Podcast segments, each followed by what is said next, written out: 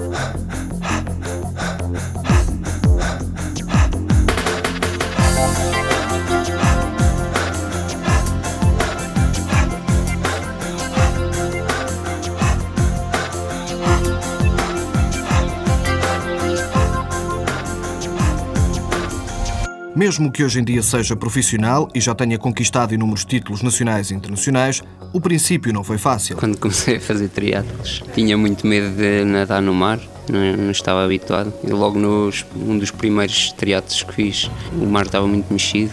Parti e ao fim, pai, de 50 metros voltei para trás porque não conseguia nadar naquele mar. A maior dificuldade era a natação. No entanto, hoje em dia já se sente com peixe na água do BTT passou para o ciclismo até se fixar aos 17 anos no triatlo, algo que só aconteceu em 2000, quando trocou o fundão pelo Centro de Alto Rendimento do Jamor. Foi nessa fase que se apercebeu que o triatlo podia ser o modo de vida a seguir.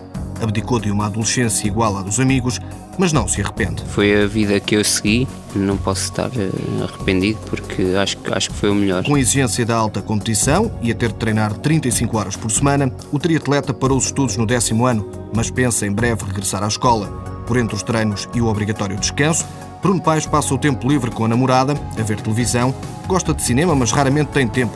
Nem se lembra do último filme que viu. Com tanto já dedicado à modalidade, o triatleta sonha ser treinador ou até dono de uma loja de bicicletas. Gostava de fazer alguma coisa ligada à modalidade ou até ter eh, uma loja de bicicletas. Isso era, era o que eu gostava mais, mas ainda falta algum tempo para pensar nisso.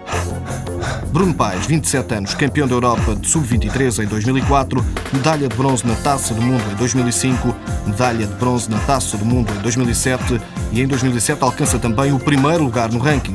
Nos Jogos Olímpicos de Pequim foi 17 e desde setembro de 2001 que vence em Portugal todas as provas.